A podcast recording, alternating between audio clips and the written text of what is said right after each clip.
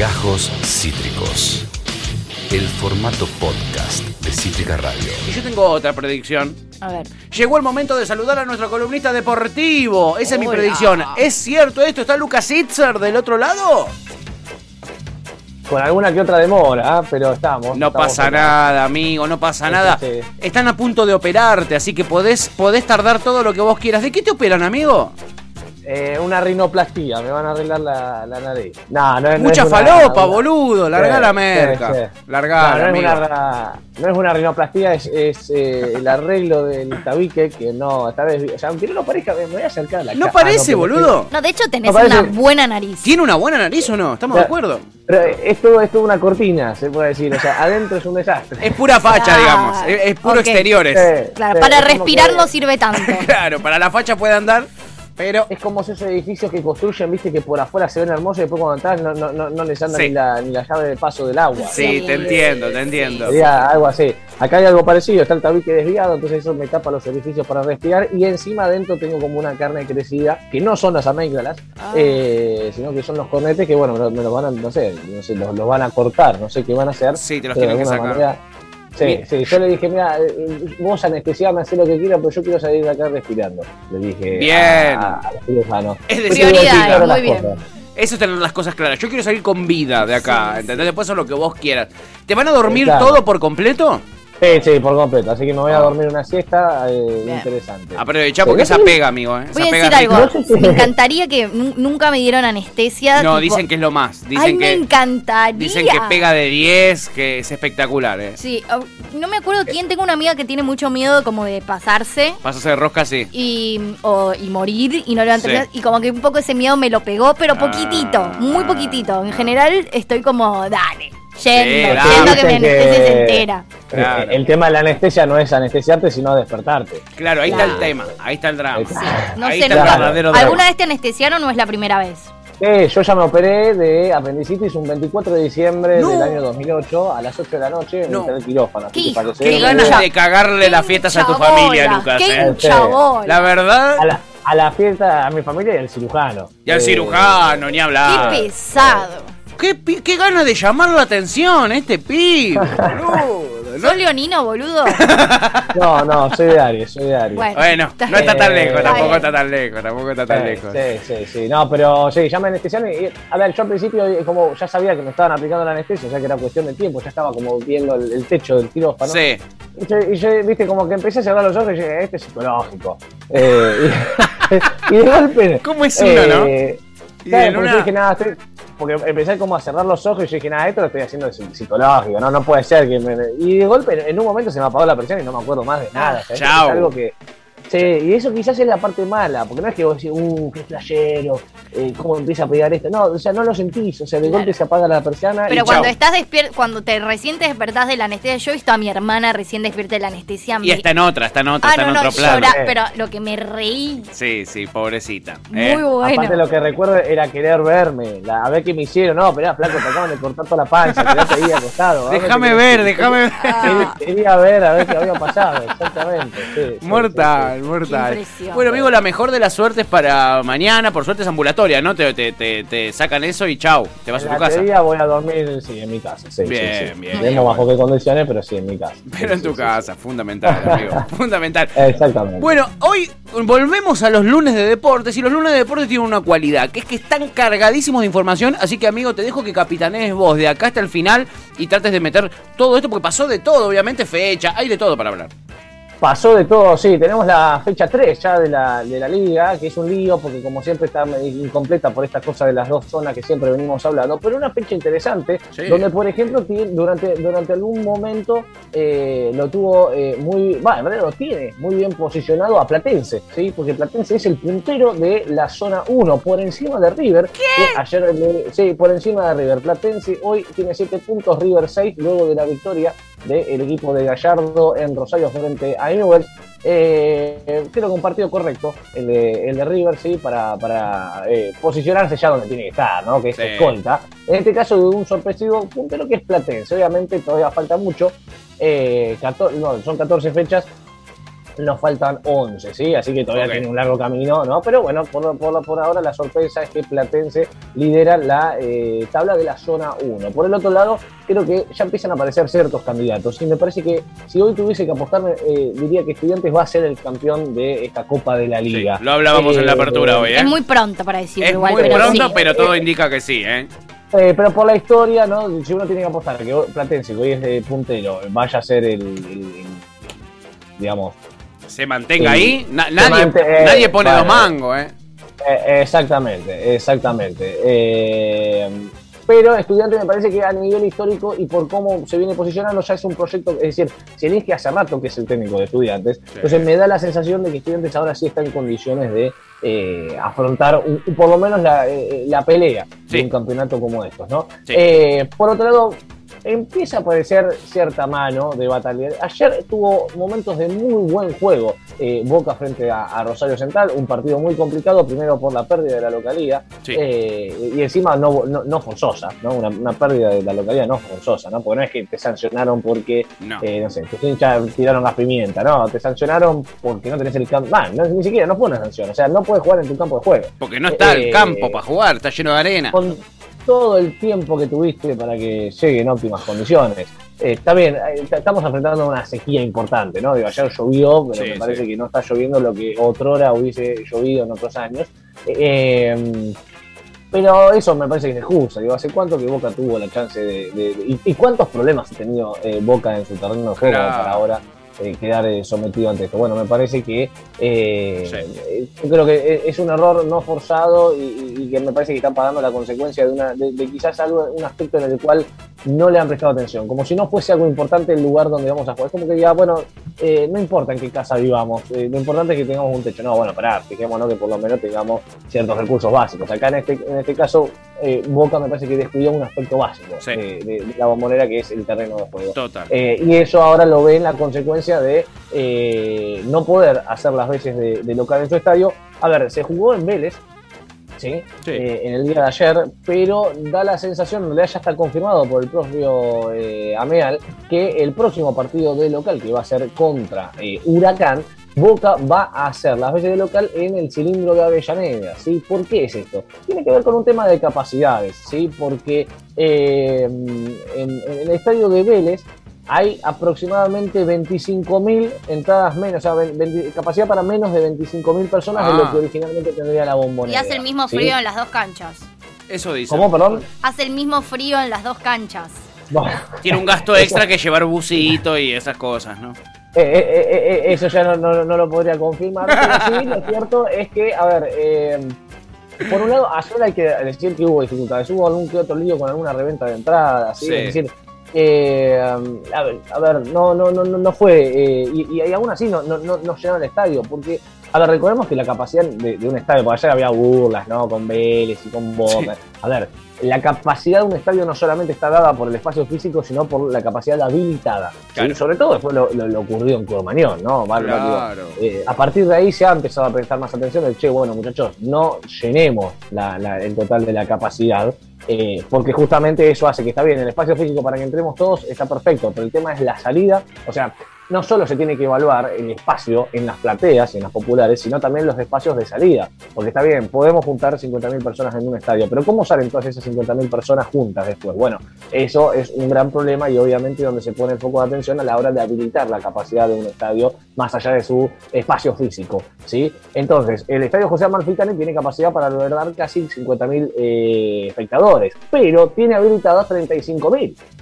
¿Sí? Mientras que la bombonera tiene habilitada 54. No, que pierden guita, boludo, claro. Bueno, exactamente. Y además tenés que pagar un alquiler, porque no es que Vélez se la da gratis. Eso como eh, cuando vas a, a- jugar a la- a- con tus amigos acá en, en Fútbol Pará, tenés que pagar la canchita. Obviamente Claro. nosotros Y está bastante cara. Palá, la verdad. Sí, está bastante cara, Palá. Recomiendo las canchas del Carrefour ahí en Irigoyen, que Está están más baratas. Sí.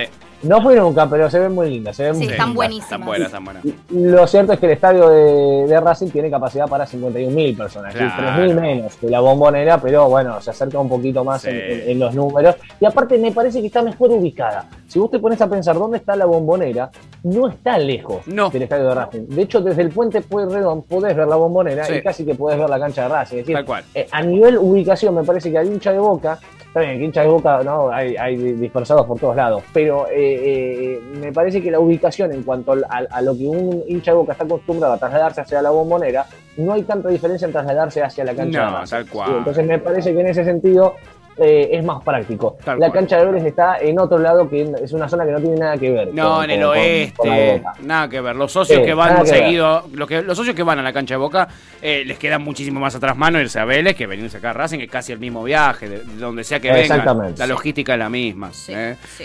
Bueno, ahí Acá está. Juan pregunta qué pasó en la bombonera. Eh, está hecho La mierda. bombonera, sí, el, el problema no está en la bombonera, sino en el campo de Claro. juego de la bombonera, que está básicamente llena de eh, arena. ¿sí? Sí. Eh, no, no se hicieron las obras que se tenían que hacer, como si las hizo River cuando pudo hacerlo. No Eh, drena el de hecho, agua, entonces se te inunda. Entonces tuvieron que cambiar todo el pasto eh, eh, para armar una estructura de, de, de, no me acuerdo cómo se dice, pero que caiga el agua, el agua se vaya por un lado y no El- quede el arriba. drenaje. El drenaje, El, eso. el drenaje, básicamente el, el drenaje, que, Sí. que- que- que cuando el agua ingresa a la, la- la tierra, ¿no? que contiene el pasto, pueda de una manera eh, más fácil. A ver, esto obviamente natu- naturalmente se saturaría, por lo tanto tiene que tener sistemas más sofisticados Obvio. para que eh, hagan la función de chupar esa humedad que empieza a ingresar normalmente por la lluvia. Esto es una tarea que aparte en Boca, en algún momento, no sé si recuerdan, que ya se había hecho, eh, y no sé si se acuerdan que eh, se vendían los pedazos de césped Sí. de la bombonera. ¿no? Mucha gente compró pedazos de pasto de Sí. la bombonera. Bueno, eh, evidentemente las tareas no se hicieron bien, porque la bombonera nunca se vio en un buen estado, incluso No. después de esas obras. A ver, hay que agregarle también que la bombonera está muy cerca del riachuelo. ¿Sí? Total. Eh, y uno dice, bueno, pero el riachuelo está un par de cuadras. Sí, está bien, pero las napas se llenan más cuando vos tenés un río cercano, porque el río no solo tiene ese cauce que vos ves, eh, que sería el lecho del riachuelo, sino que también cuando el agua del riachuelo se va filtrando hacia las napas, eso hace que obviamente las napas tengan menos capacidad para absorber, Para absorber, cualquier tipo de claro. Es decir, no es, no es lo mismo un estadio ubicado en una zona eh, mediterránea, por así decirlo, que no Sí. tenga un río cerca, porque la napa va a absorber más rápido. Ahora, cuando vos ya tenés una napa congestionada, porque tenés la- el riachuelo, y aparte el río de la Plata tampoco está muy lejos de la No, está ahí nomás, está ahí nomás. está Está ahí nomás. Eso hace que las napas estén más saturadas. Siempre que hay un, un cuerpo de agua cerca, las napas están más saturadas. ¿Por qué? Total. Porque el agua se va filtrando también. digamos, No es que el agua solo se mueve de manera vertical, sino que No, se mueve de manera- Tal cual. Eh, Bueno, entonces- que. Cancha de Racing a partir ya de la próxima fecha. Sí, la próxima fecha de local. Ok, de local. Porque ahora eh, Sí. claro, le toca visitante, es cierto, es cierto. Exactamente. Bueno, ¿qué más tenemos, amigo? Visitante acá. tuvimos- ¿Cómo? Visitante con Independiente queda ahora, claro, en el próximo. Eh, exactamente, sí, sí, lo- el, el- el- sí, el próximo sábado, 26 de febrero, visita 21 a 30 Boca a Independiente en el estadio eh, Enrique Bocini, ¿no? Ya se le puede decir. Es verdad, ya le cambiaron. América, Sí, bueno, en realidad mantuvieron los dos, si vos ves el cartelito, están los dos. Sí, está Libertadores de América, Ric- Ricardo Bochini, exactamente. Sí, lo que, lo que tiene de malo esto, fíjense que el sábado había jugado Vélez Independiente eh, Sí. y al otro día ya jugó de vuelta a Boca. Hay que ver cómo empiezan a mantenerse esos terrenos de juego, ¿no? Ahora, porque se va a dar la misma situación. Racing juega el sábado 5 de marzo de local frente Sí. a Talleres y al otro día, domingo 6 de marzo, juega Boca contra Huracán en el cilindro. Entonces, bueno, veremos cómo se puede mantener. Si el llueve, ese, si llueve ese sábado, la cancha va a quedar hecha verga. Sí. Va a quedar hecha mierda y bueno, no sé, cosa que podamos tener la misma dificultad. Pero bueno, esperemos que eh, eh, el sol ah, dé una mano y obviamente la gente de Racing va, va a tener que ponerse a trabajar porque ya saben que, digo, ya tienen tiempo de ponerse Total. a trabajar. No es que, ah, bueno, es mañana, no me das tiempo. Bueno, tenés dos semanas para eh, fijarse Para que el, el estadio, ¿no? el césped en condiciones. Bien. Eh, cambiando de tema, Pato Sí. Tutti, eh, terminaron ayer, fue la ceremonia de clausura de los Juegos Olímpicos de invierno, Ah, sí. eh, que jugaron en Beijing, en Beijing, eh, la, la capital, no, Pekín, la capital de, de China. De China. Estadio principal, el estadio eh, donde Di María hizo el famoso gol, ¿sí? A- frente a Nigeria en la final Sí. de los Juegos Olímpicos de Beijing 2008, en ese caso Juegos Olímpicos de verano, en este caso se jugaron los de invierno y el dato particular es la primera vez que un Juego Olímpico de invierno se juega en una misma sede donde ya se habían jugado Juegos Olímpicos de verano. Es decir, nunca había coincidido Ah, que un Juego Olímpico de invierno se juegue en una misma sede donde ya se habían jugado Juegos Olímpicos de verano o viceversa, ¿sí? Así que situación particular la de China que volvió a albergar en este caso en una misma ciudad eh, otros Juegos Olímpicos, en este caso de invierno. Y no quería dejar de, de nombrar porque, a ver, eh, me parece que eh, eh, eh, de forma muy errónea, porque yo creo que encima si lo hicieran tendría mucha repercusión, eh, no hubo transmisión oficial en Argentina, es decir, no hubo Te iba a decir, eh, yo, yo que casi que- que ni me enteré, pero era porque, porque no, No. teníamos deportistas nosotros compitiendo, ¿qué pasó? No sé, a mí me No, llaman mucho más la atención estos que los de verano. Que los de verano, ¿no? me- me- son muy Te dan ganas de. Son buenos, ¿no? A, a ver, lo- los de verano son muy interesantes, pero los de invierno justamente te da la posibilidad de ver deportes que normalmente acá, sobre Claro, todo por mira. donde vive, por ahí no sé, si viviésemos en un bariloche o en algo así, por ahí sí teníamos más conocimientos. Pero Claro. en este caso, acá en la ciudad de Buenos Aires, no tenemos mucho conocimiento de deportes que se puedan desarrollar sobre nieve, ¿no? No. Eh, y yo creo que si, si, si, si apostaran a transmitirlo, tendría mucha relevancia. Eh. Bueno, no se ha hecho así, ningún canal argentino ha comprado los derechos de transmisión de los Juegos Olímpicos de invierno, así que no lo podemos ver en ningún lado. ¿sí? Brasil, por ejemplo, que digo, ¿qué, qué, qué- qué país menos invernal que Brasil? Bueno, y tenía su, eh, eh, participación a nivel transmisión. Sí, Mira. sí, sí, sí, sí.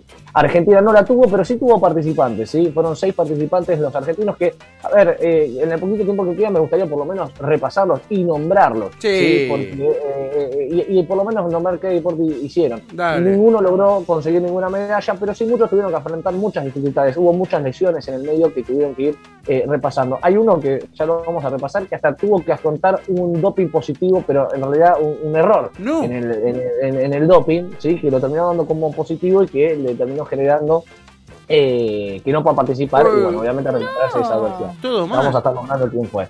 El- la primera de estas deportistas es Francesca Baruzzi, que se desarrolló en esquí alpino, que vendría a ser un esquí que se desarrolla en montaña, ¿no? Ah. Eh, es una de las deportistas que sufrió lesiones en una de sus rodillas y que tuvo que operarse ya en, en dos ocasiones, ¿sí? Y, y todo esto ocurrió en los últimos dos años, por lo tanto llegó con lo justo a los Juegos Olímpicos de eh, Beijing 2022.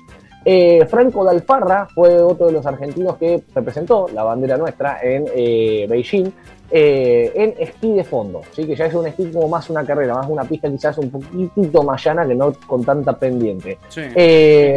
Lo loco de, de- de Franco es que había sido participante de la selección de remo hasta los 19 años. Nada que ver. Sí, nada que ver. Se desarrolló otra cosa que dijo, bueno, me voy a dedicar al esquí. Si voy a hacerme esquiador, ¿sí? Mm, tiene obviamente ya cierta herencia. La madre de eh, Franco había participado en los Juegos eh, de Invierno de Albertville en 1992. Ah. ¿sí? Eh, Inés, Inés Alder, ¿sí? era la, la madre. Otra de las participantes fue Verónica Ravena, que participó en el Luge. Es una suerte de trineo, es competencias de trineo. Eh, ¿Cómo llegó a los Juegos Olímpicos de, de Beijing 2022? Imagínense que es difícil ya para eh, lo- los deportistas de los Juegos Olímpicos de verano sustentar el viaje a, a la competición. Sí. Imagínense para los de invierno. Bueno, lo sustentó con un emprendimiento de bombones que se vendían en Navidad Ay, Me o estás amor. jodiendo. eh, en, en Pascuas, en San Valentín vendían bombones eh, y con eso pudo cumplir su sueño de representar a la Argentina en un Ay, juego Lamens, sí, sí, sí. pagale el pasaje, Sí. Lamens, Qué, verga- croto. qué vergas que son, eh. Ponela crocante con toda la rúcula que levantaste en San Lorenzo, dale. Por otro lado, la tuvimos también a Victoria Rodríguez López, ¿sí? en patinaje de velocidad en pista corta. ¿sí? Eh, ya había sido medallista eh, mundial, ¿no? Digo, porque están los mundiales estas competiciones y había logrado cierta, cierta, ciertos triunfos ¿no? en este deporte. Llegó a ser campeona mundial de patinaje.